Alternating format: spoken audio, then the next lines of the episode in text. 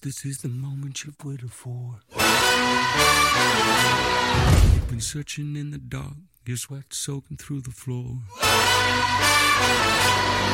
And buried in your bones, there's an ache that you can't ignore. Hello，大家好，我是电影无用的主播犹大 Judas。呃，今天这期节目呢，按照以往的惯例， 我将选出呃我的商业五家以及作者五家的二零一八年的年度盘点。那么在此之前呢，我想先给大家说一声抱歉，因为本期的商业五家我有一名是空缺的。对，因为实在是太难选了，不是不是说有很多好片子。呃，太多而太难选，而是我觉得二零一八年商业片实在是令我大失所望。呃，没有说能够，呃，一定要让它登顶我的年度榜单里去的。所以在尽可能的涉及到不同的商业类型片之后，我实在没有选出。第五个没有选满，对我是我是已经把所有能考虑到的各种类型已经都排了一个序之后，我觉得我呃呃怎么着吧，反正就是我选我我只选出了四部我的商业片类型，呃，因为我觉得实在是太难了。二零一八年对于我来说真的是一个非常非常灰暗的一年，呃，包括在电在我所看的电影这方面也是。呃，那么废话不多说，我就先来给大家一一盘点一下我这 唯五部，其实只只有只有四部了，就是我这四部片子分别是哪些吧。然后也希望大家能够多多与我们进行一些互动和交流。啊，那么第一部片子，我觉得是当之无愧的，也是我在啊二零一八年初看到之后，我就觉得这真的有可能会。入选我的年度，呃五家的一个榜单里面去，呃，结果没想到二零一八年其他的片子表现的是如此之差，那么这一部当之无愧的，我觉得是第一名，就是呃休·杰克曼和扎克·埃弗隆主演的《马戏之王》。我先来说一下，我为什么会觉这部片子疯狂刷了 N 遍之后，我还是会。被其中的很多桥段以及很多歌曲所感动，呃，就是呃，我觉得这一部片子可以说是我近几年看到的最好的原创歌舞。呃，你即使把它就是跟去年大热的《爱乐之城》来进行比较的话，我还是会更喜欢这部片子。呃，你如果在呃影院 IMAX 厅看到如此精美的服化道。以及呃非常到位的演员表演的话，我觉得你一定会被这部片子所沉浸、所感染、所感动，而且包括它其中最受欢迎的这十一首原创歌曲，呃，以当然了，也是《爱乐之城》之前的呃两个原创作曲人。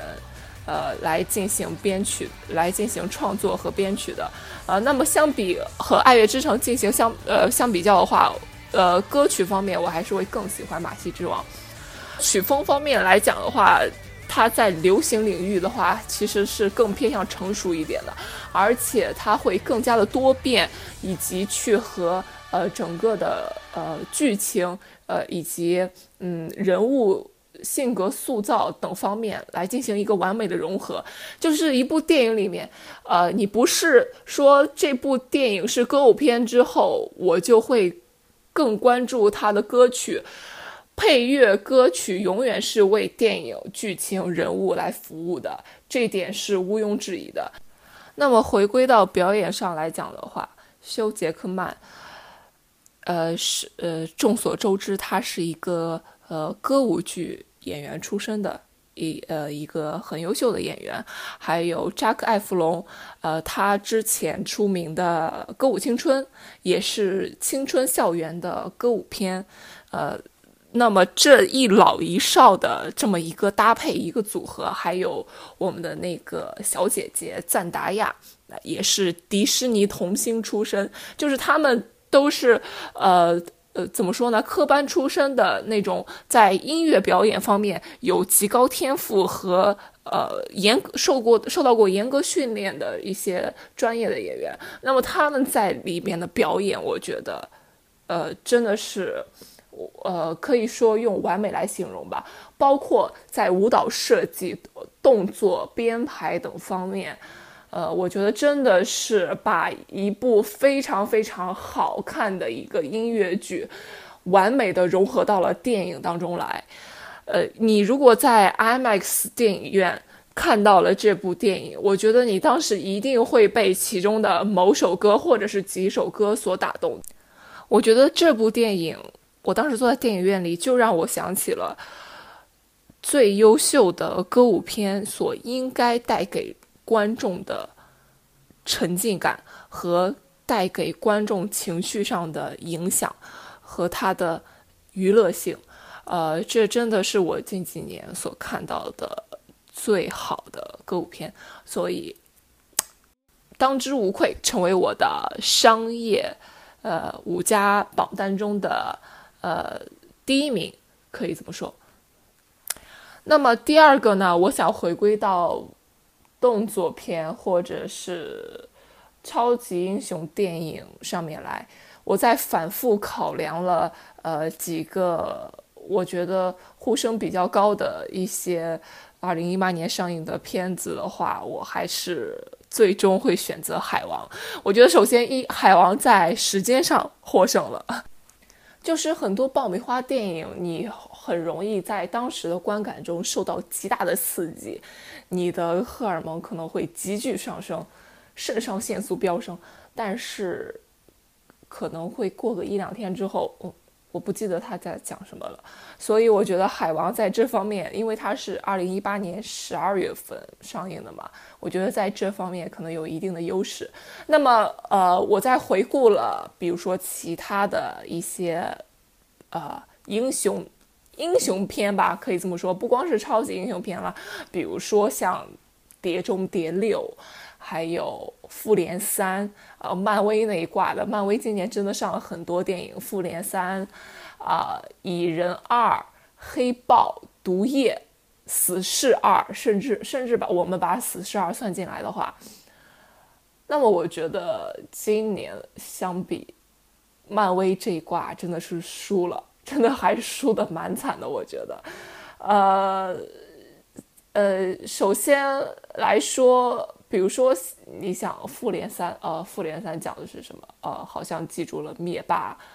呃，要毁灭世界，作为一个环保主义者，怎么怎么样？其他的我觉得真的是一个很差劲的一个英雄大乱斗的电影。呃，我如果我把它跟《美队三》进行比较的话，我觉得真的是差了不少。呃，还有像《蚁人二》，《蚁人二》，我现在可能都真的都不记得他在讲什么了。我记得应该还是《蚁人一》之前的一个延续，就是没有太多的突破。呃，那么包括《毒液》的话，《毒液》其实也是呃十一月份左右上映的嘛。按理说的话，呃，我的记忆感和新鲜度应该是还是有的。但是，呃，《毒液》这个片子实在是，嗯。嗯，怎么说呢？我觉得败在了表演上吧。汤姆·哈迪和米歇尔·威廉姆斯之间的呃那个互动，以及呃整个剧情的走向，我觉得实在是太糟糕了。就是编剧感觉编剧显然没有用心，想要塑造好毒液这个整个的呃一个人物形象。呃，那么黑豹的话，黑豹在我录这个节目之前刚刚。发现他入围了，他竟然入围了二零一八年的最佳影片。就是作为一部超级英雄电影的话，我觉得，呃，很大程度上可能是和嗯好莱坞最近的一些呃少数裔的呃政治倾向有关吧。呃，黑豹这个片子，我觉得也没什么特别特别呃能让我们值得玩味的东西。呃，那么《死侍二》就更不用提了，简直是年度最大失望的超级英雄电影，没有之一。完全在不断的放大他《死侍一》里边的一些很优秀的东西，很优秀的笑点梗，它在不断的进行自我的重复和放大。呃，那么 我们再来回归正题啊，就是为什么选海王呢？海王，一个在 DC 漫画世界中如此没有存在感的男人，他竟然屠杀了2018年所有的呃超级英雄角色。呃，我觉得这就是电影的魅力，就是温子仁带给我们的海底世界的魅力。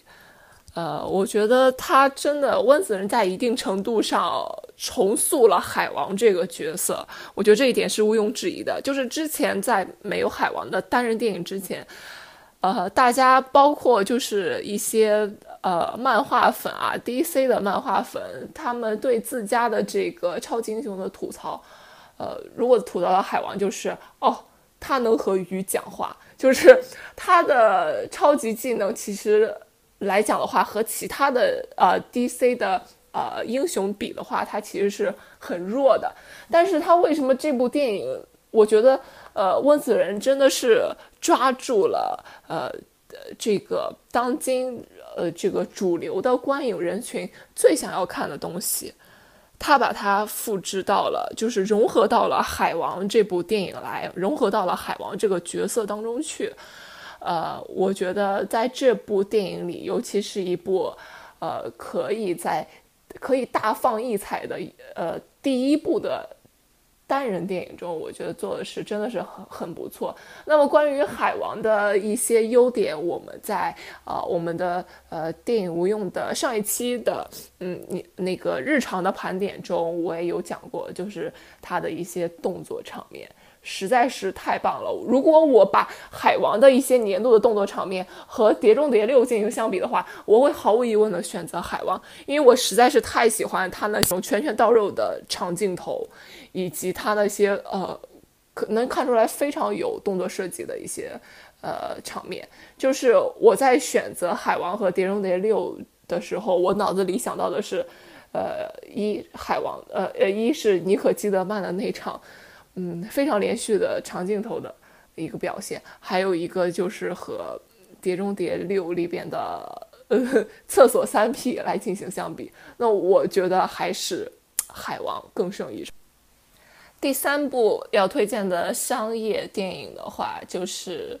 三块广告牌。首先，三块广告牌在呃我的序列里面的话，是二零一八年的颁奖季中。我最喜欢的一部，就是在呃，在奥斯卡近几年的这个呃是就是业界评论 越来越不行的一个浪潮的情况下的话，我觉得三块广告牌能在颁奖季中胜出，然后也是相当于成为了一个最大赢家，我觉得真的是有道理的，而且嗯，当时我也是。呃，第一时间呃进影院观看了这部电影，呃，我觉得呃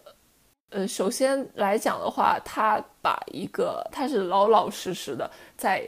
践行一个类型片该有的一些元素，那么包括呃其中每一个角色所带来的那种角色张力，嗯，比如说像科恩嫂啊，还有山姆洛克威尔，这都是拿了当年的影帝影后的。呃，我觉得这就不用说了啊，包括其他的一些配角，像，呃，哈里森福特，像小恶魔这种配角，他们没有落入类型片可能会落入的一个呃陷阱当中去，就是会无限的放大主角所带来的角色感染力，而弱化了配角，呃。的一些作用，呃，那我觉得配角在这这上面的人物塑造，我觉得已经做到了一个全面和极致，我觉得可以这么这么讲，呃，然后再来说说像，嗯，导演马丁麦克唐纳，我之前就是对他的其他的片子，比如说像《杀手没有假期》《七个神经病》就非常的喜欢，我觉得他真的是呃，在编剧和导演领域兼优的一个创作者，就可以是可以不是说大师序列的，但是绝对是可以达到优等生序列的。很多我们嗯，怎么说比较呃能够提得起的那种编剧，他们可能如果在转行到导演的行列当中来的话。导演技法是，呃，略逊一筹的。但是我觉得马丁麦克唐纳在编剧和导演领域确实都是优等生级别。第四部，那么也是我的最后一部。呃，按照惯例来讲的话，我仍然会把它留给动画片领域。呃，因为首先是一个是我的个人爱好了，我确实非常喜欢动画电影。那么，二零一八年我觉得也是一个动画续作的爆发年，很多的动画续作，包括沉浸了十几年之久的《超人总动员二》也在二零一八年上映了，然后包括呃一二作都还口碑不错的《精灵旅社三》，以及呃我今天要上榜的这一部《无敌破坏王二》。呃，我为什么把它呃拎出来？我觉得可能是我心中二零一八年，呃，商业动画电影里的最佳呢，呃，甚至比过了。最近呼声非常高的蜘蛛侠平行宇宙，关于蜘蛛侠平行宇宙的 吐槽，也是我在上期节目里边，我觉得吐槽了非常多了，甚至有听友过来会跟我交流，我觉得你吐槽太狠了，或者怎么样。呃，对，对于蜘蛛侠平行宇宙，我个人来讲是失望大于期望的。呃，那么和其他的一些，嗯，呃，那个。呃，动画片相比呢，我觉得《无敌破坏王二》它所最大它所带来的最大的优点就是它没有在一的基础上进行自我复制和自我放大。呃，《无敌破坏王一》当时出来的时候，我觉得它的这个点子也是有一种横空出世的感觉吧。呃呃呃，就是把人带回到了呃。以一个游戏，以一个像素游戏的视角来看整个世界，来看这个游戏世界。那么二，它更多的还是以像素游戏的视角，但是它看来的，但是它所审视的是我们再熟悉不过，但是又非常陌生的互联网世界。呃，我觉得这个切入点和视角是非常具有现实意义的，包括我最喜欢的。里面对于互联网世界的批判、吐槽，以及对于现现代的家长如何教育孩子这两大主题，我觉得太有现实意义了，而且批判力度也是刚刚好，非常非常喜欢。嗯，这部电影在整整个的一个呃迪士尼的大框架下。大框架下来讨论这两这两个非常非常具有现实意义的议题，呃，所以我觉得这部电影是在现实意义上，呃，完全获胜了。它不是一部专门给儿童看的片子，而且它其中还会夹杂着一些非常惊人有趣的彩蛋，呃，就是因为迪士尼它。拥有众多的 IP，那么他在这整个的互联网宇宙中，他可以尽情的秀 IP，然后来调动我们所有的影迷的这种情绪。呃，我觉得这个真的是做的非常非常的棒，就是在现实意义层面，以及如何利用 IP 来玩梗。整个这个层面，我觉得真的太棒了。那么这部电影也不是说没有缺点的，我我是对于呃小女孩儿呃 v a n e l l p 的这个后半程的人物的走向以及人物的呃塑造是存疑的，就是这方面我还是我觉得还是一个蛮大的缺点的，在我看来，其他方面我觉得真的是。太棒了！这部电影就是给予给予我的一个冲击力，完全不输于《无敌破坏王一》。但是我也有一个呃一个小小担心吧，就是我不知道他的《无敌破坏王》，如果要是呃这部片子有续集的话，他的三该怎么拍？呃，他的三是该关注一下哪方面的一些现实议题呢？呃，我觉得真的可以期待一下吧，大家拭目以待。那么以上呢就是我的伪商业五家的一个年度盘点，其实只选出了四部啊，就是《马戏之王》《海王》呃三块广告牌以及《无敌破坏王二：大闹互联网》。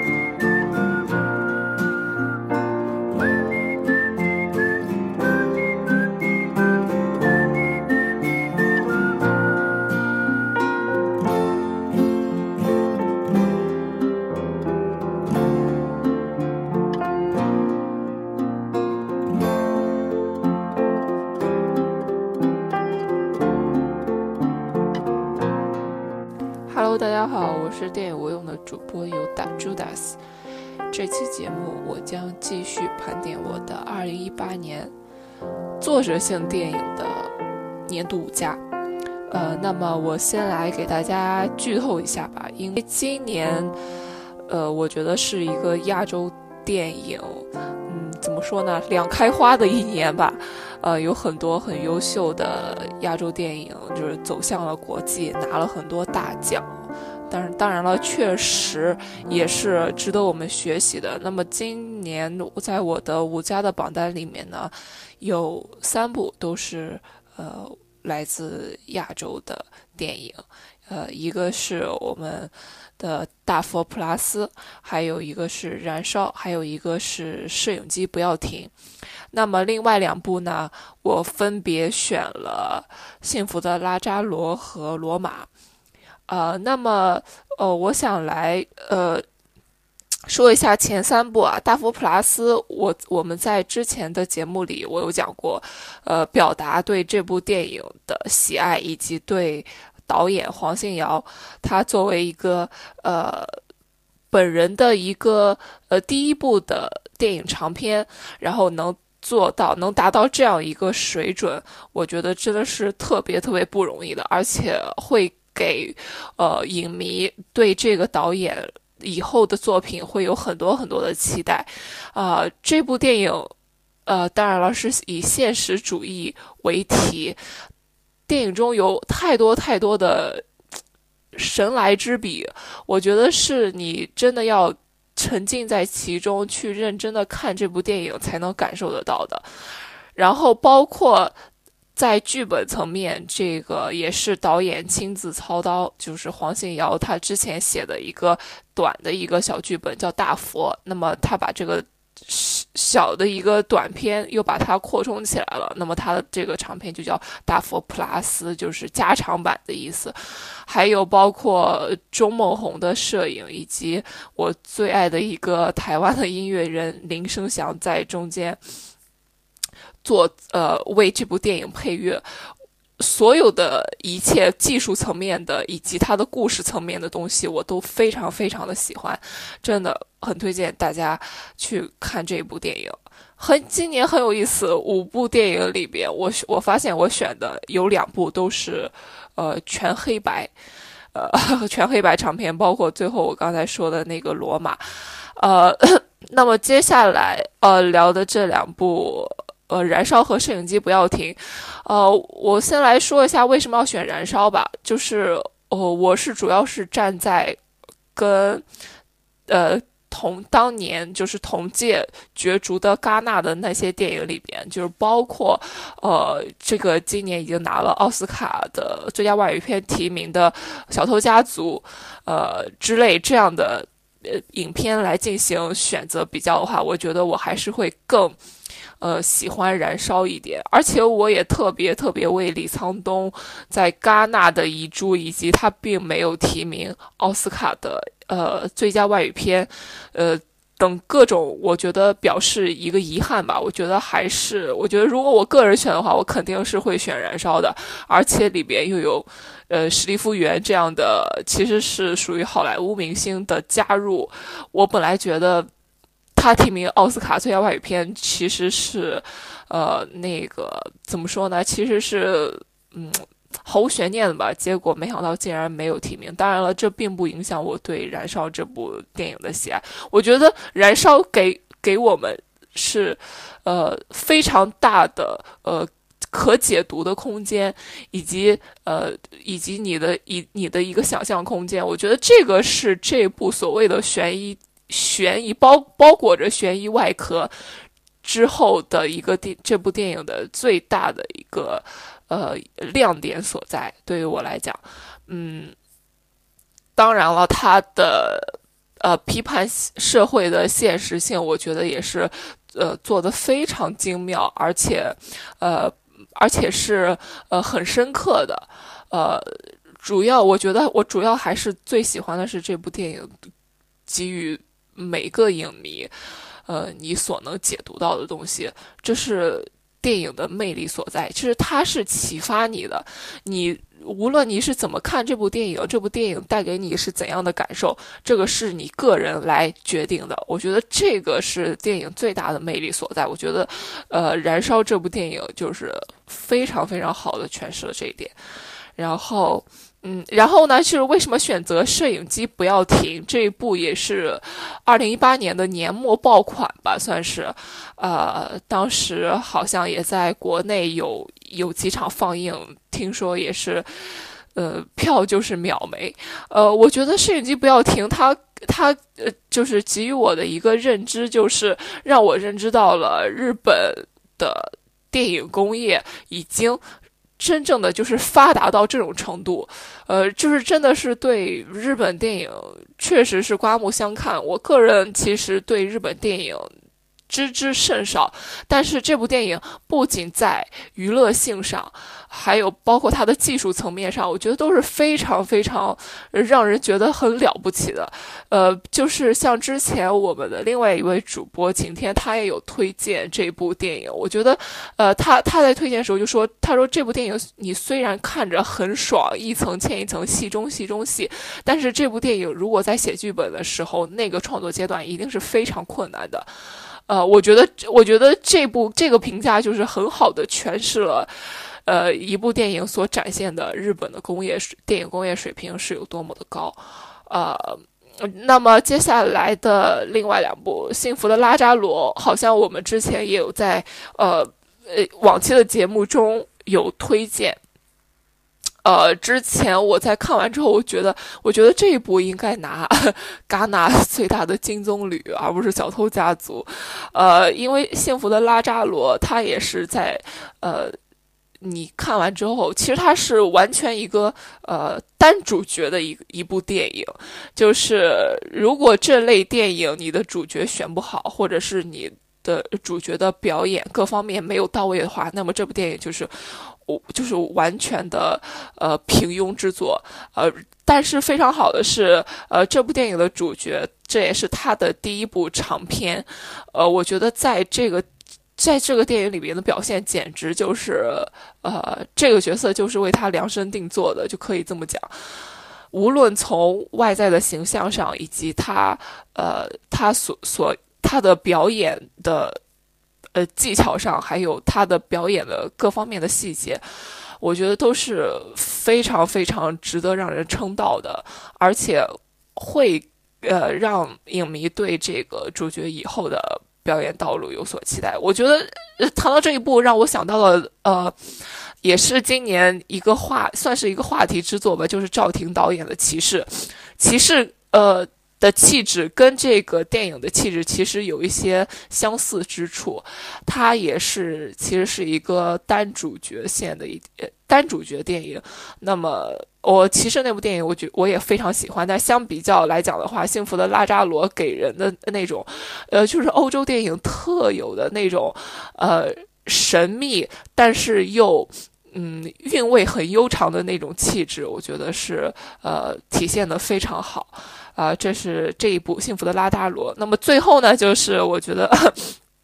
可能是今年的年度最佳吧。当然了，也是呃呃作者性电影中的一个爆款了，就是呃阿方索卡隆的《罗马》。那这部电影其实，嗯，在之前很多的呃大奖，包括奥斯卡前哨前前哨战的那些奖项中。呃，几乎是以横扫的优势，而且这部电影我觉得可以值得一提的是，它仍旧是网飞出品。我觉得，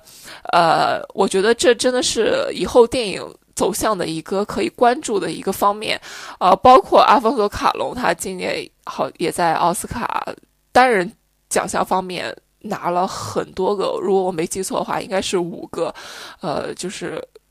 凭借。这一部《罗马》拿的奖项，当然了，我觉得这个呃，《罗马》的艺艺术性的造诣，我觉得可能是阿方索卡隆目前，呃，目前他的呃职业生涯履历中的一个巅峰。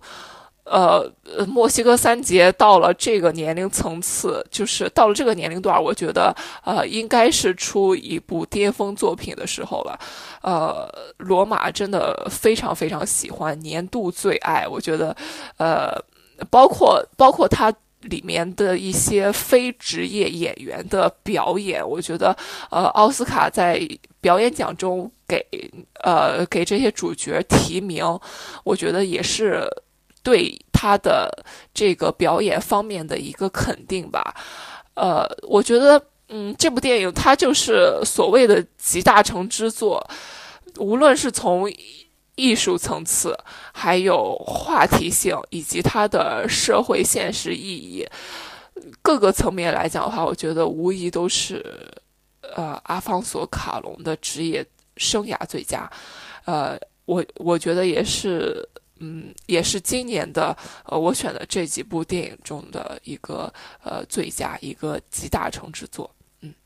呃，以上就是我关于我的作者五家的一个简要的一个叙述啊。再给呃再给大家 呃当一回课代表说一下，呃，这五部呃是《大佛普拉斯》《燃烧》呃摄影机不要停，《幸福的拉扎罗》以及《罗马》。por la calle de la mano, platicando con mi amor. Y voy recordando cosas serias que me pueden suceder, pues ya me pregunta que hasta cuándo nos iremos.